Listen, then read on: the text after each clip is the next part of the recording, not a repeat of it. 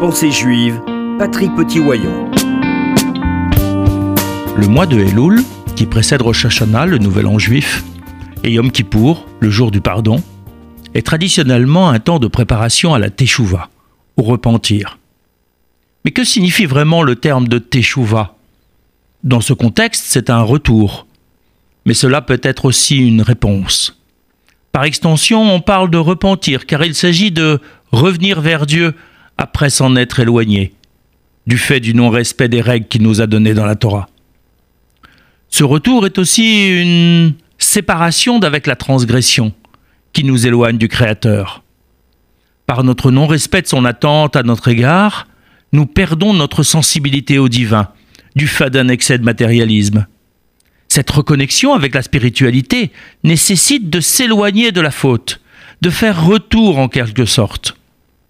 Cela passe par l'arrêt de la transgression, par le regret de notre comportement antérieur, par la mise à distance de nos actions en les verbalisant et en quelque sorte en les expulsant de nous-mêmes. Et enfin, en s'engageant à ne pas y revenir. C'est par ce travail individuel et collectif, le jour de Kippour, que l'on renforce le lien distendu entre l'humain et le divin.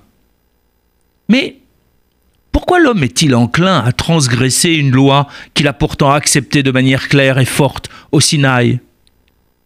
Parce que depuis sa sortie du Jardin d'Éden, l'homme est doté d'un libre arbitre qui rend la transgression non seulement possible, mais également enviable. En quittant le Jardin d'Éden, l'homme a choisi la liberté d'y revenir, par son adhésion à la règle, par sa marche vers la spiritualité. Ainsi, toute l'histoire de l'humanité constitue un retour, une teshuva vers le Jardin d'Éden, pour retrouver une relation immédiate et forte à la divinité. La teshuva individuelle s'inscrit dans ce grand mouvement historique de l'histoire de l'humanité qui avance vers une relation de proximité, de partenariat avec Dieu. Le retour est une marche en avant vers l'époque messianique qui concrétisera librement choisie l'entrée de l'homme dans le jardin d'Éden. La Teshuvah n'est pas triste. C'est une note d'espoir, une réponse humaine à l'appel de Dieu qui nous attend depuis la création de l'homme. Sachons construire de manière positive ce chemin pour qu'il soit le moins long possible et qu'il comporte le moins de détours possible.